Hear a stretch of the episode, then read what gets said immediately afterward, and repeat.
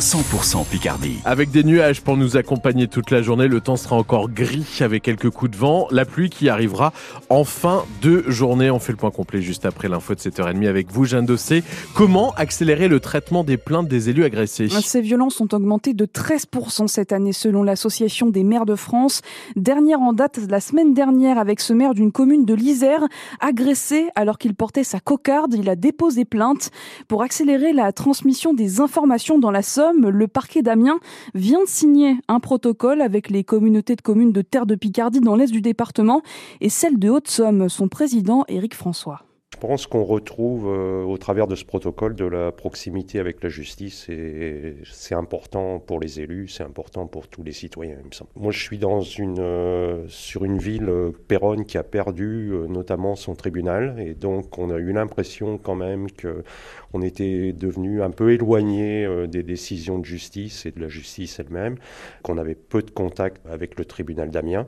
Et là, on va retrouver, je pense, de la proximité, un contact presque direct avec le procureur. Et donc, c'est important, je pense. Parce qu'au moins, on, a un dialogue qui nous permet, en tout cas, d'avoir un retour plus rapide sur les questions qu'on peut leur poser ou les plaintes qu'on peut déposer. Et je crois que c'est indispensable pour que ça fonctionne bien. Le président de la communauté de communes de Haute-Somme, d'autres signatures doivent avoir lieu courant 2024. L'horreur hier soir dans un appartement de Meaux dans le nord de la région parisienne. Cinq corps y ont été découvert par les policiers. Il s'agit d'une femme et de ses quatre jeunes enfants. Le père de famille qui est en fuite est recherché par les policiers. Une enquête pour homicide volontaire est ouverte. La mairie de Beauvais va porter plainte après la découverte d'au moins deux tags la nuit du réveillon de Noël.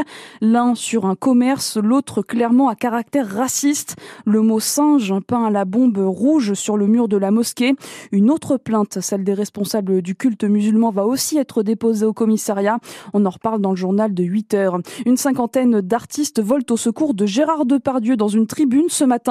Elle est publiée dans le journal Le Figaro. N'effacez pas Gérard Depardieu, c'est le titre de ce texte pour soutenir l'acteur mis en examen pour viol et dont les propos dans l'émission de France de complément d'enquête ont choqué début décembre.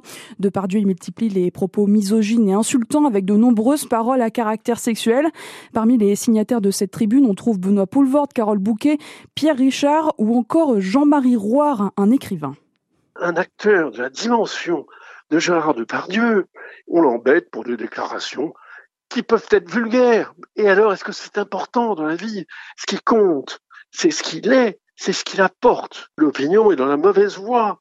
En moralisant bêtement ces grands artistes, eh bien, elle est en train de vouloir supprimer une liberté fondamentale et supprimer surtout ce qui fait le bonheur de la France, cet humour qu'on pouvait avoir et cette indulgence qu'on avait avec la vie des grands artistes. Nous, on veut détruire nos idoles, on veut détruire nos grands acteurs et nos grands écrivains. L'écrivain Jean-Marie Roire qui a donc euh, signé cette tribune en soutien à Gérard Depardieu. C'est toute ma vie qui part en fumée. La très grande émotion d'Hervé Bedlem, le directeur du club de basket de Gravelines Dunkerque dans le Nord.